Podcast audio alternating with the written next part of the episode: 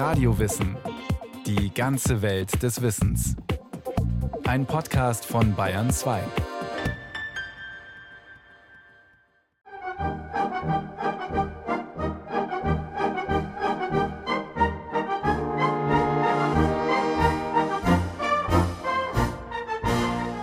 Noch eine Viertelstunde. Und er hörte von der Kaserne her den ersten ratternden Trommelwirbel der ausrückenden Musik. Jeden Sonntag spielte sie um die Mittagszeit vor dem Amtshaus des Bezirkshauptmanns, der in diesem Städtchen keinen geringeren vertrat als seine Majestät, den Kaiser. Karl Josef stand verborgen hinter dem dichten Weinlaub des Balkons und nahm das Spiel der Militärkapelle wie eine Huldigung entgegen. Er fühlte sich ein wenig den Habsburgern verwandt, deren Macht sein Vater hier repräsentierte und verteidigte und für die er einmal selbst ausziehen sollte – in den Krieg und in den Tod. Noch ist die Welt der von Trottas in Ordnung. Ein konservatives Idyll in einer Provinzstadt im östlichen Teil des Habsburgerreiches, im heutigen Tschechien.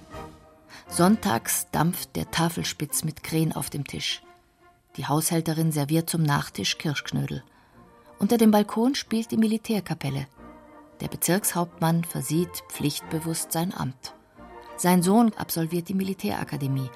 Er soll Berufssoldat werden, wie sein Großvater, der Held von Solferino, der den Kaiser 1859 in einer sonst eher ruhmlosen Schlacht vor dem Tod gerettet hat. Mit dessen Heldentat beginnt der Aufstieg der Familie Trotter vom slowenischen Bauerntum zum geadelten Provinzbürgertum. Haltung bestimmt das Verhältnis in der Familie – ein langweiliger, streng ritualisierter Alltag gibt den Trotters so etwas wie Heimat. Nach der Suppe trug man den garnierten Tafelspitz auf, das Sonntagsgericht des Alten seit unzähligen Jahren. Die wohlgefällige Betrachtung, die er dieser Speise widmete, nahm längere Zeit in Anspruch als die halbe Mahlzeit. Das Auge des Bezirkshauptmanns liebkoste zuerst den zarten Speckrand, der das kolossale Stück Fleisch umsäumte, dann die einzelnen Tellerchen, auf denen die Gemüse gebettet waren. Mit einem glücklichen Geschick vereinigte er also die Sättigung seiner Lust mit den Forderungen der Pflicht. Er war ein Spartaner, aber er war ein Österreicher. Der von Johann Strauss komponierte Radetzky-Marsch den Josef Roth mit paradoxen Worten als Marseillaise des Konservativismus bezeichnete, bestimmt den Takt und den Rhythmus des Romans. Gemessen, würdig, aber zugleich melancholisch, an der Grenze zum Sentimentalen, erzählt Roth das Schicksal dreier Generationen bis zum Untergang der Familie. Der fällt zusammen mit dem Ende des Kaiserreiches und dem Tod von Franz Josef. Die spartanischen Vergnügungen dieser Familie bestehen im Besuch von prachtvollen Militärparaden schmucker Soldaten, im täglichen Kaffeehausbesuch oder im Genuss eines tadellosen bürgerlichen Essens. Für Wolfgang Müller-Funk, Autor einer Josef Roth-Biografie, äußert sich der Mythos vom Habsburger Reich in eben diesen Ritualen. Denken Sie an den Bezirkshauptmann, der sozusagen wie eine aufgezogene Uhr funktioniert, der jeden Sonntag als Ritual den Radetzky-Marsch spielen lässt, der Kapellmeister, der jedes Mal den Marsch von den Noten abspielt, obwohl er nicht längst auswendig kann, die Inszenierung des Sonntagsessens mit dem Tafelspitz, mit Krähen, da wird doch die Tiefenstruktur einer Kultur ausgelotet wobei diese Vergangenheit ja so rosig nicht ist. Äh, sie ist ja gekennzeichnet durch die Kommunikationslosigkeit zwischen dem Vater und dem Sohn. Also es ist dieses Bild, das Roth mit großer Sicherheit entworfen hat, was seinen literarischen Erfolg verbirgt und darüber hinaus auch äh, es zu einer gültigen Erzählung dieses sogenannten habsburgischen Mythos gemacht hat. Ich habe die merkwürdige Familie der Trotters, von denen ich in meinem Buch Radetzky-Marsch berichten will, gekannt und geliebt die Spartaner unter den Österreichern. An ihrem Aufstieg, an ihrem Untergang glaube ich, den Willen jener unheimlichen Macht erkennen zu dürfen, die im Schicksal eines Geschlechtes das einer historischen Gewalt deutet. Der Radetzky-Marsch ist eine Verfallsgeschichte, wie Thomas Manns Buddenbrooks. Doch dem österreichischen Autor, der selbst aus der Peripherie des Habsburgerreichs stammt, aus der Stadt Brody im heutigen Polen, geht es um mehr. Den Verfall der Trottas setzt Josef Roth gleich mit der Agonie dieses Weltreiches. Die Trottas selbst, Beamte oder Militärs, verstehen sich als treue Repräsentanten der kaiserlichen Macht. Sie verteidigen den Kaiser in größter Loyalität. In seiner Abwesenheit vertreten sie ihn qua Amt. Selbst am weit entfernten Rand des Reiches, wo Ukrainer, Polen und Juden als Untertanen seiner Majestät in einem bunten Sprachen- und Nationalitätengemisch zusammenleben. Über den Bezirkshauptmann, der selbst slowenischer Herkunft ist, schreibt Josef Roth. Er selbst, der Bezirkshauptmann, hatte niemals den Wunsch gespürt, die Heimat seiner Väter zu sehen. Er war ein Österreicher, Diener und Beamter der Habsburger, und seine Heimat war die kaiserliche Burg zu Wien. Wenn er politische Vorstellungen von einer nützlichen Umgestaltung des großen und vielfältigen Reiches gehabt hätte, so wäre es ihm genehm gewesen, in allen Kronländern lediglich große und bunte Vorhöfe der kaiserlichen Hofburg zu sehen und in allen Völkern der Monarchie Diener der Habsburger. Er war der Bezirkshauptmann. In seinem Bezirk vertrat er die apostolische Majestät. Mit dem Bezirkshauptmann entwirft Roth das Bild des perfekten österreichischen Beamten. Verlässlich, loyal und grundkonservativ. Und doch ist dieses Bild höchst ambivalent, meint der Germanist Wolfgang Müller-Funk. Diese Bürokratie wird so geschildert, vielleicht ist das auch idealisiert, dass sie sozusagen für diesen Gesamtstaat steht. Die Schichten, die diesen Gesamtstaat unterstützt haben, weil sie auch von ihm profitiert haben natürlich, das waren die Beamten, das war das Militär, das waren zum Teil der Adel, das waren Teile des Großbürgertums. Auf der anderen Seite gibt es eine negative Seite, wenn der Bezirkshauptmann seinen Sohn auch in dieser bürokratischen, formellen Weise behandelt, wie er andere Menschen behandelt das ist etwas, was wir eigentlich eher als schmerzhaft äh, bezeichnen und was ja auch keine Kommunikation zwischen den beiden zulässt. In der Geometrie immer noch schwach? Danke, Papa, etwas besser. Bücher gelesen? Jawohl, Papa. Wie steht's mit dem Reiten? Voriges Jahr war es nicht sonderlich. In diesem Jahr, begann Karl Josef, wurde aber sofort unterbrochen. Sein Vater hatte die schmale Hand ausgestreckt, die halb in der runden, glänzenden Manschette geborgen war. Golden glitzerte der viereckige, mächtige Manschettenknopf. Es war nicht sonderlich, habe ich eben gesagt. Es war. Hier machte der Bezirkshauptmann eine Pause und sagte dann mit tonloser Stimme eine Schande. Das ist die Kehrseite des perfekten Beamten, der zu seinem obersten Dienstherrn, dem Kaiser, in einem paternalistischen Verhältnis im wahrsten Sinne des Wortes steht. Der Kaiser ist Vaterersatz. In allen Amtsstuben des Reiches hängen seine Bilder wie die Fotos engster Anverwandter. Aber der Bezirkshauptmann hat es nie gelernt, mit seinem Sohn wirklich persönlich, liebevoll zu sprechen.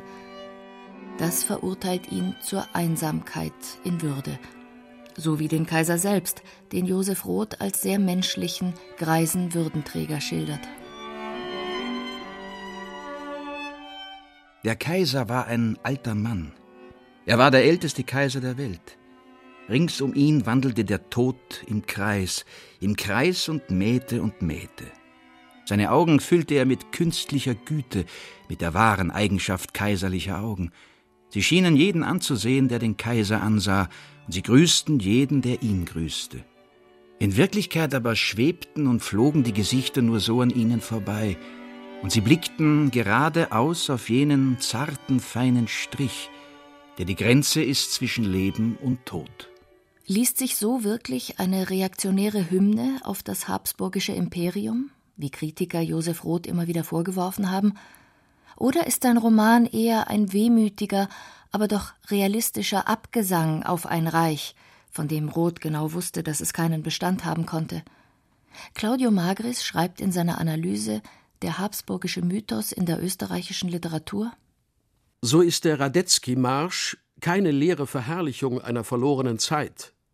Mag er auch scheinbar einer heimwehkranken Zugehörigkeit zum habsburgischen System entspringen, und mag der Dichter auch zur gleichen Zeit legitimistische Artikel schreiben, sondern einfach ein Roman, der jene Welt begriffen hat. Die Sympathien oder Antipathien des Menschen Roth zählen dabei nicht. Wichtig ist, dass Roth die Auflösung Mitteleuropas verstanden hat und ihm nun nicht, wie angenommen, eine Elegie, sondern ein Epos widmete. Politisch schlägt Josef Roths Herz 1932 im Erscheinungsjahr des Romans rechts. Und das, obwohl er als Journalist in seiner Jugend Artikel über soziale Missstände mit Der rote Josef unterzeichnete. Der Roman über den Untergang des Kaiserreiches entstand also zu einer Zeit, als es längst untergegangen war und die Machtergreifung Hitlers bevorstand. Was mich persönlich betrifft, sehe ich mich genötigt zu folgen meinem Instinkt und meiner Überzeugung, absoluter Monarchist zu sein. Ich lasse in sechs bis acht Wochen eine Broschüre für die Habsburger erscheinen. Ich bin ein alter österreichischer Offizier. Ich liebe Österreich. Ich halte es für feige, jetzt nicht zu sagen, dass es Zeit ist, sich nach den Habsburgern zu sehnen. Ich will die Monarchie wiederhaben und ich will es sagen.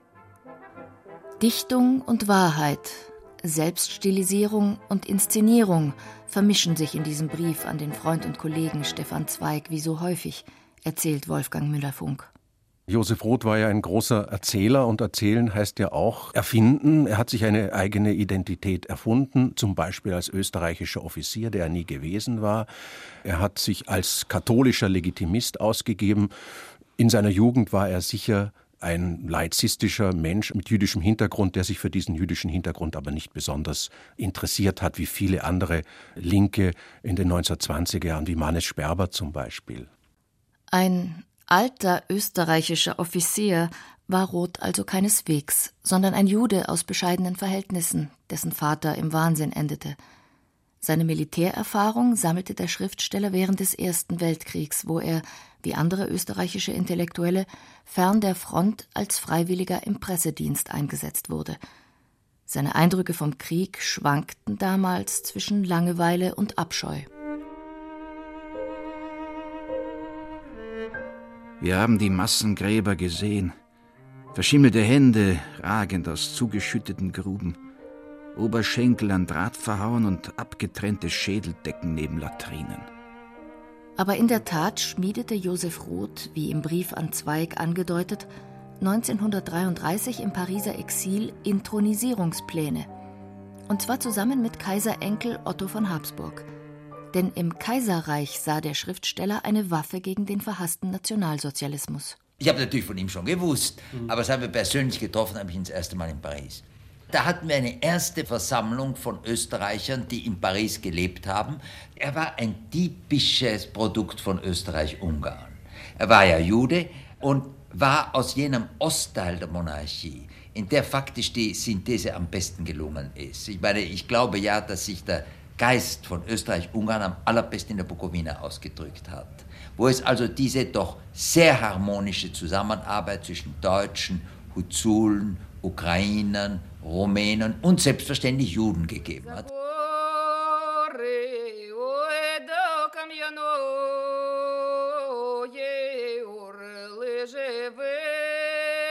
Niemand konnte der Grenze standhalten. Um jene Zeit begannen die hohen Herren in Wien und Petersburg bereits, den großen Krieg vorzubereiten. Die Menschen an der Grenze fühlten ihn früher kommen als die anderen, nicht nur weil sie gewohnt waren, kommende Dinge zu erahnen, sondern auch weil sie jeden Tag die Vorzeichen des Untergangs mit eigenen Augen sehen konnten. Auch von diesen Vorbereitungen zogen sie Gewinn. So mancher lebte von Spionage und Gegenspionage, bekam österreichische Gulden von der österreichischen Polizei und russische Rubel von der russischen.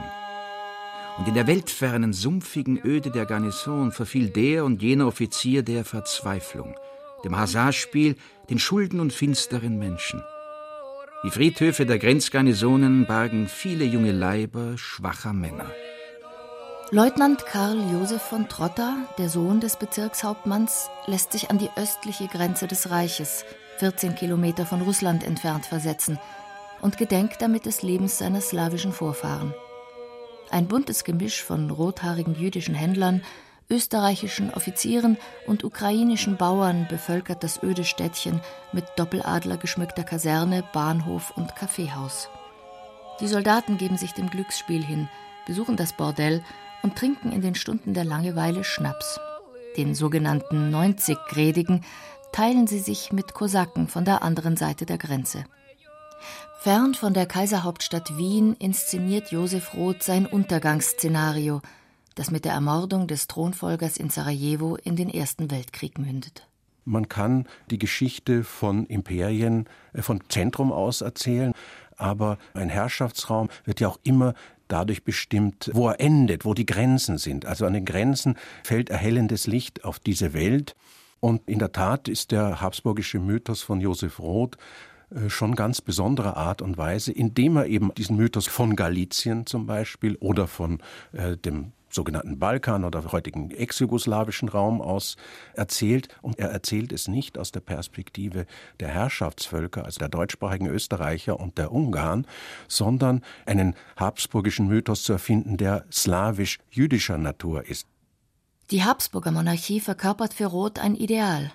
Sie ist für ihn ein kosmopolitisches Reich, in dem Menschen unterschiedlicher Sprache und Nationalität friedlich zusammenleben, in dem Juden nicht diskriminiert werden, ein Reich, gestützt von zuverlässigen Soldaten und Beamten wie dem Bezirkshauptmann oder seinem Großvater, dem Held von Solferino.